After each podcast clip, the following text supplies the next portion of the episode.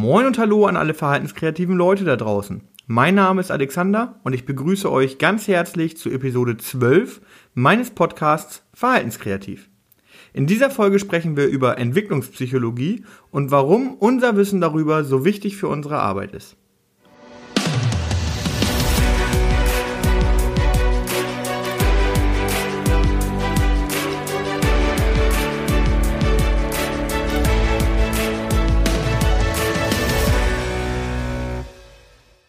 Ja, hallo nochmal. Ich hoffe, euch geht es gut. Ihr seid gut durch die Woche gekommen und äh, habt im besten Fall ein freies und wunderschönes Wochenende genießen können. Ähm, meine Woche war relativ vergleichbar zu den letzten Wochen. Bei der Arbeit äh, habe ich auch wieder eine Schulung für Deeskalation gemacht nach Prodema. Ähm, die Organisation dieser Schulungen, die lief mehr so suboptimal. Also es war beim ersten Mal ja schon so, dass es eine sehr kleine Gruppe war von sechs Teilnehmern. Jetzt ist die Schulung noch kleiner ausgefallen. Am Ende war auch durch Krankheitsfälle ähm, waren nur vier Teilnehmer da. Und dann haben wir die ganze Schulung auch von eigentlich drei Tagen auf zwei Tage gekürzt, ähm, was dann den Teilnehmern auch durchaus entgegengekommen ist die ganzen Diskussionen und Fallbeispiele und sowas, die nehmen einfach wesentlich weniger Zeit ein, wenn, oder einen, einen geringeren Raum ein, wenn man eben so eine kleine Gruppe ist. Ähm, hat natürlich auch Vorteile, dass man wirklich sehr intensiv gemeinsam arbeiten kann und die Fallbeispiele, die, den Gedankenaustausch, in dem man reingeht, wirklich nochmal viel intensiver ähm, durchführen kann und es vor allem auch eigentlich immer für alle interessant ist. Äh, umso größer die Gruppe ist, umso größer ist natürlich auch die Wahrscheinlichkeit, dass man sich an einem Fallbeispiel oder mit einem Fallbeispiel länger beschäftigt, wo aber die Hälfte der Teilnehmer eigentlich ähm, ja gar nicht viel mit anfangen kann, je nachdem, wie groß die Unterschiede dann aus den jeweiligen Bereichen auch noch sind. Ne? Genau. Ähm, Organisation lief, wie gesagt, nicht so optimal. Dafür war die Schulung an sich aber auch wieder sehr gut und hat großen Spaß gemacht. Die nächste Schulung ist jetzt erst Ende Mai wieder. Also was das angeht, habe ich jetzt erstmal eine ganze Weile Pause. Ähm, die hoffe ich dann auch, dass da wesentlich mehr Teilnehmer dabei sind. Also ähm, auch von meiner Seite werde ich da ein bisschen mehr Druck machen bei der Organisation, dass das ähm, und mich vergewissern, dass dann auch die Planungen entsprechend stattgefunden haben, um diese Schulung dann auch so füllen zu können, ähm, wie das Sinn macht. So ansonsten, wenn, wenn wir, äh, wir sind zu zweit von Prodema momentan äh, in der Einrichtung und wenn wir jedes Mal vier bis sechs Teilnehmer haben, dann werden wir viele Jahrzehnte brauchen, um die ganze Einrichtung durchgeschult zu haben. Von daher macht das schon Sinn, dass dann da auch so ja, 13 bis 16 Teilnehmer, so ungefähr die Gruppengröße, die ich mir eigentlich vorstelle. Genau. Ansonsten habe ich mich diese Woche gedanklich in meiner freien Zeit äh, ein bisschen mit der, Kon mit, der, mit, dem, mit der Konzeption meines Podcasts ähm, habe ich mir Gedanken gemacht, wie ich den in Zukunft gestalten möchte.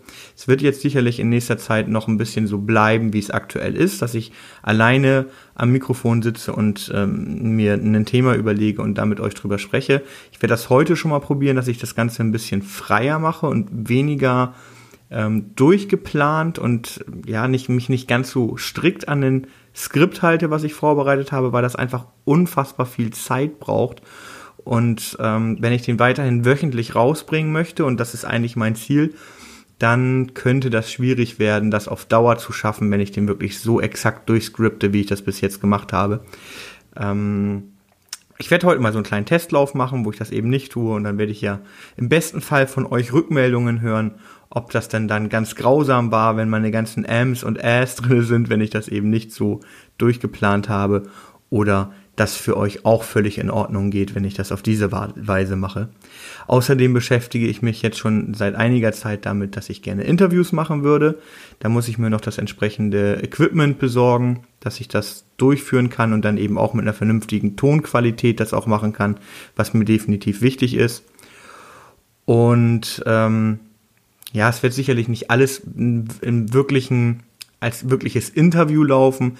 Einiges davon wird eher in der Gesprächsrunde sein. Also dann werde ich mir ähm, Leute suchen, die ich vielleicht auch gut kenne, mit denen ich früher mal zusammengearbeitet habe, vielleicht auch aktuelle Kollegen, ähm, wo wir uns dann auch ein Thema überlegen, über das wir dann gemeinsam sprechen können, weil das vielleicht, gerade wenn das eben nicht so fest durchgescriptet ist wie jetzt, ähm, ein bisschen lebendiger wirkt nochmal, als wenn ich das alleine mache. Und ähm, werde aber auch, oder zumindest habe ich das vor, und ich habe da auch schon ein paar äh, Personen im Kopf, eine Zusage habe ich da auch schon bekommen, ähm, wo ich wirkliche Interviews mache, wo ich mich vielleicht auch ein bisschen kritischer mit Themen auseinandersetzen möchte und äh, ein bisschen ein paar kritischere Nachfragen stellen möchte, um ähm, ja mich einfach auch mit Themen mit euch gemeinsam auseinanderzusetzen, von denen ich jetzt vielleicht nicht, die zumindest nicht meine Kernkompetenz sind. Genau, so viel also zu meinen zukünftigen Planungen für diesen Podcast und wie meine Woche so gewesen ist. Und ähm, dann können wir jetzt, glaube ich, auch in das Thema Entwicklungspsychologie reinstarten. Je nachdem, welche Ausbildung ihr genossen habt, werdet ihr euch sicherlich mehr oder weniger mit Entwicklungspsychologie auch da schon auseinandergesetzt haben. Ich nehme mal an, gerade die Erzieher unter euch werden sich da sehr ausführlich und sehr ähm, weitgehend mit auseinandergesetzt haben. Ich bin selber Heilerziehungspfleger, wir haben das auch relativ ausführlich damals durchgenommen. Aber wenn man sich nicht durchgehend damit beschäftigt und je nachdem, in welchem Bereich man dann auch praktisch gearbeitet hat, ähm, ja, weiß man dann vielleicht nicht mehr jedes Detail der Entwicklungspsychologie, geht mir selber definitiv ganz genauso. Und ähm, am ehesten kann man das sicherlich irgendwo nachvollziehen, wenn man die ganze Zeit im Bereich mit äh, Kindern in verschiedenen Altersgruppen arbeitet und man diese ganze Theorie, die man da irgendwann mal gelernt hat, tagtäglich auch direkt nachvollziehen kann und auch dem, dem normalen Entwicklungsalter zuordnen kann. Wenn man mit Menschen, mit erwachsenen Menschen mit geistigen Beeinträchtigungen äh, arbeitet, dann hat man natürlich auch immer Kontakt mit den verschiedenen Entwicklungsstufen, die wir Menschen ebenso durchmachen im Laufe unserer Entwicklung. Allerdings ähm, schon deutlich differenzierter, deutlich unterschiedlicher, würde ich jetzt mal sagen, von Person zu Person. Also der große Unterschied Grundsätzlich läuft Entwicklung ja auch bei Menschen mit einer geistigen Beeinträchtigung genauso wie äh, bei Menschen mit einem auf einem normalen Entwicklungsstand. Unterschiede sind in erster Linie, dass es ein bisschen langsamer vorangeht, also Entwicklungsverzögerung die klassische und äh, dass Menschen mit einer geistigen Beeinträchtigung häufig auf einer Entwicklungsstufe irgendwann stehen bleiben und äh, sich da eben nicht mehr weiterentwickeln oder die Entwicklung zumindest so stark ausgebremst ist, dass man nach außen hin erstmal den Anschein hat, dass sie komplett stehen geblieben ist. Ähm, würde ich dann auch anzweifeln, dass sie komplett stehen geblieben ist. Entwicklungspotenzial ist da in der Regel immer vorhanden. Ähm, aber die Schritte werden halt immer, immer kleiner und die Zeiträume zwischen diesen Entwicklungsschritten immer größer dann zum Teil. Ähm, der nächste große Unterschied ist, dass Menschen mit einer geistigen Beeinträchtigung im Erwachsenenalter häufig in den verschiedenen Bereichen, also in der emotionalen Entwicklung, im lebenspraktischen Bereich, in der sprachlichen Entwicklung, kognitive Entwicklung und so weiter, ähm, sehr unterschiedlich weit entwickelt sind. Das heißt, dass wir jemanden haben können, der kognitiv relativ weit entwickelt ist und auch sprachlich gut entwickelt ist, emotional aber eben noch in einem deutlich jüngeren Alter. Stellen wir uns zum Beispiel vor, wir betreuen ein, eine Lisa. Unsere Betreute heißt Lisa. Und sie kann sich grundsätzlich alleine anziehen. Sie kann sich sehr gut verbal verständlich machen und ist auch kognitiv in der Lage, auf einem guten Niveau für sich selber zu sorgen und mit uns in Kontakt zu treten. Emotional ist sie aber auf dem Stand eines zweijährigen Kindes. Was heißt eines zweijährigen Kindes? Also im Endeffekt miss, äh, mitten in der, in der Trotzphase drin, in der Autonomiephase. Das heißt, äh, dieser Mensch ist in dem ständigen Kampf darum, dass er eigentlich noch die Symbiose zu seinen Bezugspersonen, normalerweise ist das eben in der Regel die Mutter oder auch der Vater, ähm, in unserem Fall es sind dann, das sind diese Bezugspersonen, die engsten dann häufig wir als Mitarbeiter. Und da ist eben noch dieser Kampf, dass der Mensch eigentlich noch diese Symbiose sucht zu den Bezugspersonen und auch die, die Abhängigkeit hat und die Nähe benötigt, gleichzeitig aber auch die ersten, ähm, der, der Wille nach Autonomie entsteht.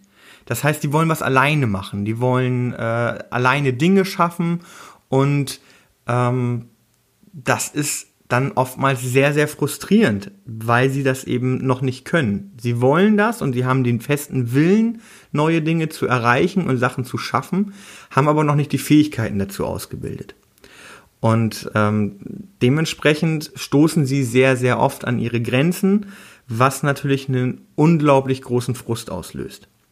Und wenn sie in diesem Frust gefangen sind, dann kommt es eben zu diesen klassischen Wutausbrüchen, die man aus der Trotzphase kennt. Man hat dann häufig dieses Bild vor Augen von dem Kind, was sich auf den Boden wirft und mit den Fäusten auf den Fußboden trommelt, ähm, irgendwo äh, an der Kasse bei Edeka oder sowas. Ähm, ist halt auch tatsächlich ein relativ realistisches Bild. Und das hatte ich ja, glaube ich, in der Nullerfolge war es, glaube ich, ähm, erzählt, dass ich da damals mit 16 Jahren im Praktikum mit einem Betreuten im Einkaufszentrum unterwegs war und mir das genau passiert ist, nur eben nicht mit einem Kind, sondern mit einem Mann mittleren Alters und wie mich das damals überfordert hat. Und wenn man dann eben versteht, dass ähm, der junge Mann damals oder eben die Lisa, von der ich jetzt spreche gerade, in diesem Alter gefangen ist auf ähm, emotionaler Basis, was eben zum Teil auch im großen Widerspruch zur Entwicklung der kognitiven oder sprachlichen Fähigkeiten oder der lebenspraktischen Fähigkeiten steht, dann kann man in den Situationen sich ein Stück weit besser emotional davon lösen, weil wir uns ja häufig eben auch selber emotional involviert fühlen und dann eben auch ja selber sauer werden, überfordert sind und ähm, schlechte Laune bekommen und das dann eben an unserem Klientel auslassen unter Umständen. Und genau das darf eben nicht passieren. Also wir sind eben die Profis und wir müssen versuchen, unsere Emotionen da rauszuhalten.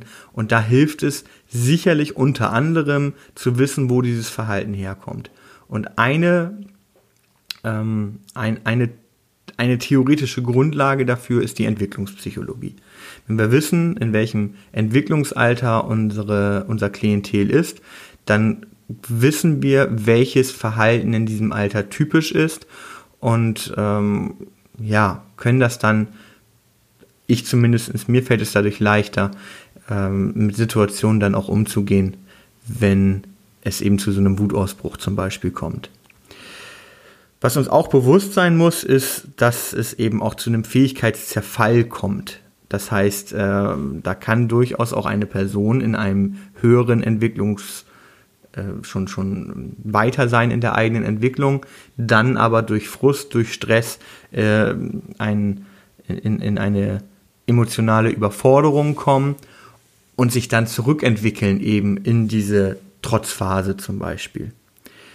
Kennt, glaube ich, auch jeder von uns selber, wenn wir uns überlegen, wie wir, haben wir auch schon in diesem Podcast drüber gesprochen, wenn wir sauer werden und wenn wir selber überfordert sind, dann haben wir eben auch keinen Zugriff mehr wirklich auf unser Großhirn und auf irgendwelche logischen Denkprozesse, sondern wir sind von unseren Emotionen abhängig und reagieren dann eben auch nicht so, wie wir das tun könnten, wenn wir dann wirklich komplett klar wäre, äh, komplett klar wären im Kopf.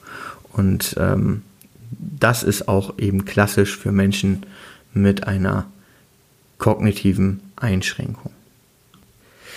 Genau, das ist für mich eben auch der Hauptgrund, warum wir uns in der Arbeit mit erwachsenen Menschen mit geistigen Einschränkungen äh, wirklich intensiv mit Entwicklungspsychologie beschäftigen sollten, weil es uns dadurch einfach leichter fallen kann, gewisse Handlungsweisen nachzuvollziehen und wir uns emotional besser davon distanzieren können, um dann einen besseren Job zu machen letztendlich.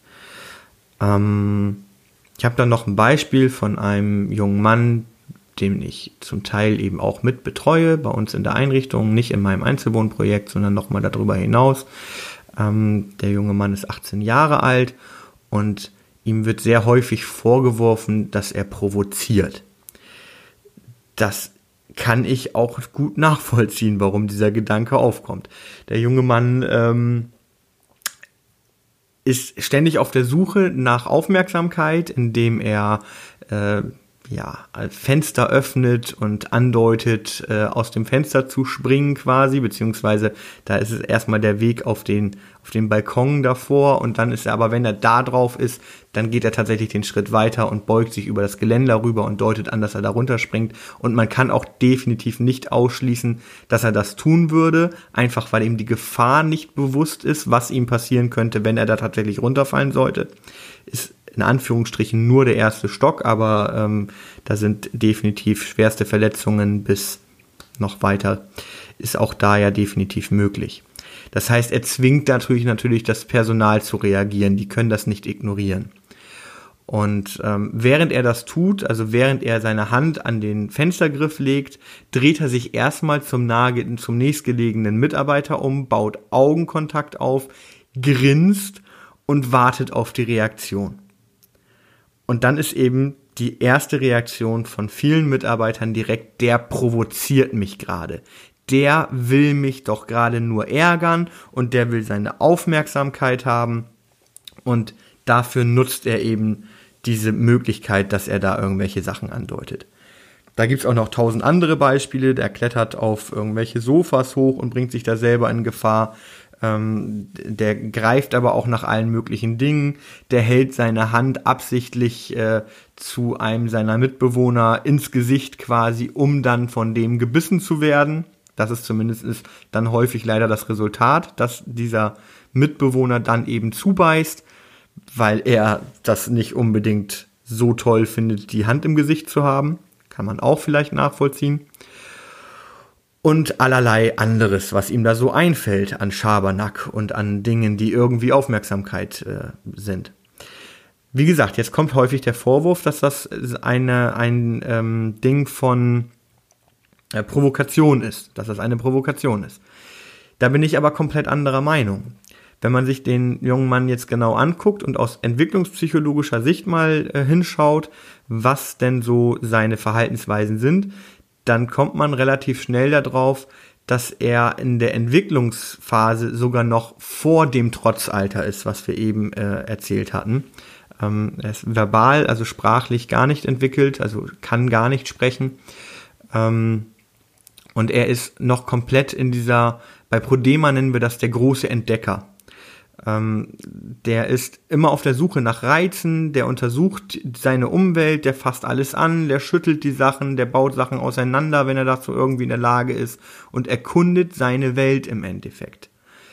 Ähm, das kennen wir auch von Kindern. Das ist dann das Alter, wo wir überall die Tischkanten mit Schaumstoff abdecken, wo die Steckdosen unbedingt mit einer Kindersicherung versehen werden müssen, wo Schubläden zugeschlossen werden, damit da nicht reingekrabbelt wird und so weiter und so fort. Genau in dieser Entwicklungsphase befindet sich der junge Mann jetzt aktuell und ähm, nur eben mit ganz anderen körperlichen Fähigkeiten. Der ist eben, weiß ich nicht, 1,75 Meter groß, vielleicht 1,80 Meter groß und ähm, hat natürlich auch die Kraft eines 18-jährigen Menschen und erwachsenen Mannes und ähm, hat auch schon viele, viele Jahre Erfahrung in dieser Phase und dementsprechend ganz andere Möglichkeiten als ein eineinhalbjähriges Kind, das sich in der gleichen Phase befindet.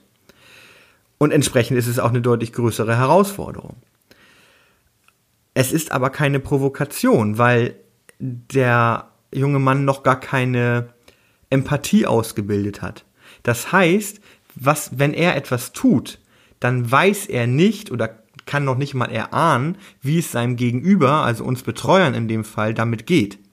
Und eine Provokation würde ja ähm, bedeuten, dass er das macht, damit wir uns provoziert fühlen. Ohne Empathie ist das aber nicht möglich. Dementsprechend handelt er aus anderen Motiven. Und wenn man jetzt das Entwicklungsalter wieder beachtet, dann geht es ihm tatsächlich darum, dass er Reize herbeiführen möchte. Das findet er spannend, das ist interessant.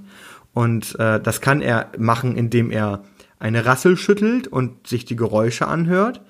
Ähm, das kann er aber vor allem auch tun, indem er, ich sag das jetzt mal so ähm, unprofessionell, indem er Scheiße baut und die Reaktion der Mit Mitarbeiter damit äh, herbeiführt. Die rennen nämlich plötzlich ganz aufgeregt durch die Gegend und werden laut und verziehen ihre Gesichter und so weiter und so fort.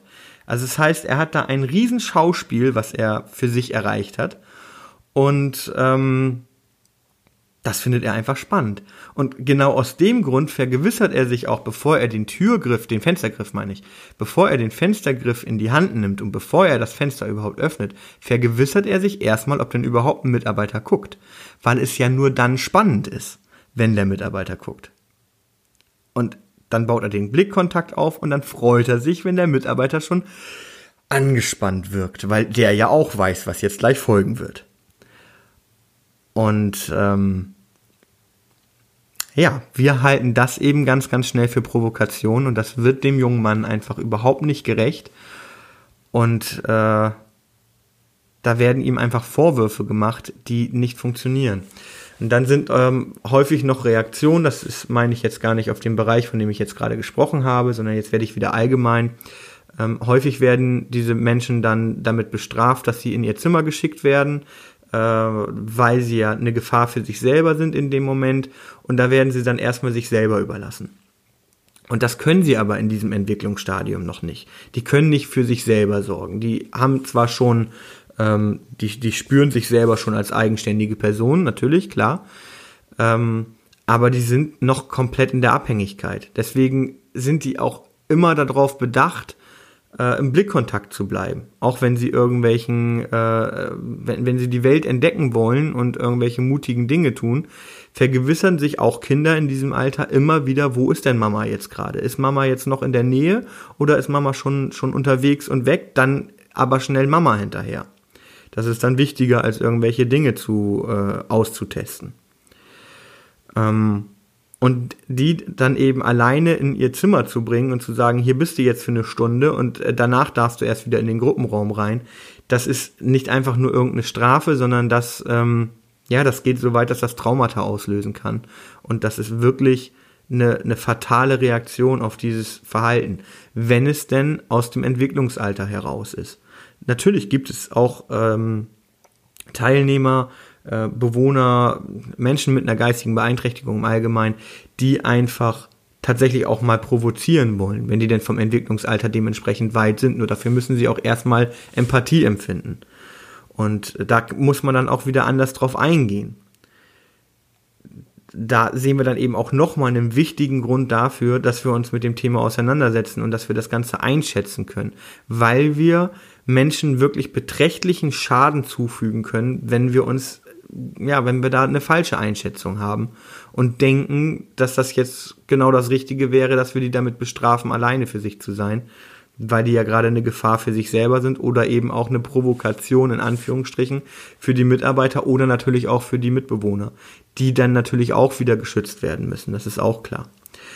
Aber ja, es ist mir einfach ein, ein Anliegen, dass äh, wir uns da alle mehr Gedanken darüber machen und wenn wir Verhalten erkennen, das herausfordernd ist für uns, uns wirklich Gedanken darüber machen, wo kommt das her und was ist dann die richtige Umgangsweise damit. Okay, dann bin ich mit dem Thema für heute auch mehr oder weniger am Ende. Ähm, mich würde wirklich wahnsinnig interessieren, wie ihr dieses neue Format, diese neue Konzeption des Podcasts findet, ob euch das ähm, auf die Nerven geht, wenn ich hier ein abstammel und eben nicht so perfekt vorbereitet bin, wie ich das die letzten Male gewesen bin, oder ob ihr das vielleicht sogar ganz angenehm findet, dass das Ganze ja vielleicht natürlicher rüberkommt oder einfach eine, eine lockere Art und Weise ist. Kann ja auch sein. Ich würde mich auf jeden Fall wirklich interessieren für eure Meinung und äh, im Abspann, den ich dann gleich abspiele, da erzähle ich euch ja, auf welchen Wegen ich überall zu erreichen bin, ob nun bei Facebook, Instagram oder per E-Mail. Ähm, und wenn ihr mir da eine Rückmeldung dazu kommen lassen würdet, äh, dann würde ich mich wirklich sehr freuen, weil wenn ich merke, dass das dass euch das nicht gefällt, dann würde ich mir natürlich auch wieder die Zeit nehmen und schauen, dass ich die alte Konzeption irgendwie in meinen Wochenplan integriert bekomme. Okay, ich wünsche euch also noch eine schöne Woche. Wenn dir diese Folge also gefallen hat, dann würde ich mich riesig darüber freuen, wenn du sie mit deinen Freunden und Arbeitskollegen teilst und vorher natürlich noch eine 5-Sterne-Bewertung für meinen Podcast raushaust. Du würdest mir wirklich sehr damit helfen. Der Podcast wird übrigens ab sofort jeden Montagabend um 19 Uhr auf allen einschlägigen Plattformen veröffentlicht. Sehr gerne kannst du mir auch eine Mail mit Feedback oder Fragen schreiben, das Ganze unter verhaltenskreativ.podcast.gmail.com oder du trittst meiner Facebook-Gruppe Die Verhaltenskreativen bei. Natürlich kannst du auch super gerne meine Homepage besuchen. Dort kannst du mich ebenfalls kontaktieren und bleibst immer auf dem Laufenden. Die Adresse meiner Homepage lautet www.verhaltens-kreativ.de. Ach so, und natürlich könnt ihr mir auch gerne bei Instagram folgen. Dort kündige ich jede Podcast-Folge rechtzeitig an. Zukünftig soll es dort auch kurze, spannende Videos zum Thema geben. Weiterer Content ist auch schon geplant. Ihr findet mich dort unter @verhaltenskreativist. Alle Infos dazu findet ihr in den Show Notes. Viel Spaß noch, euer Alexander.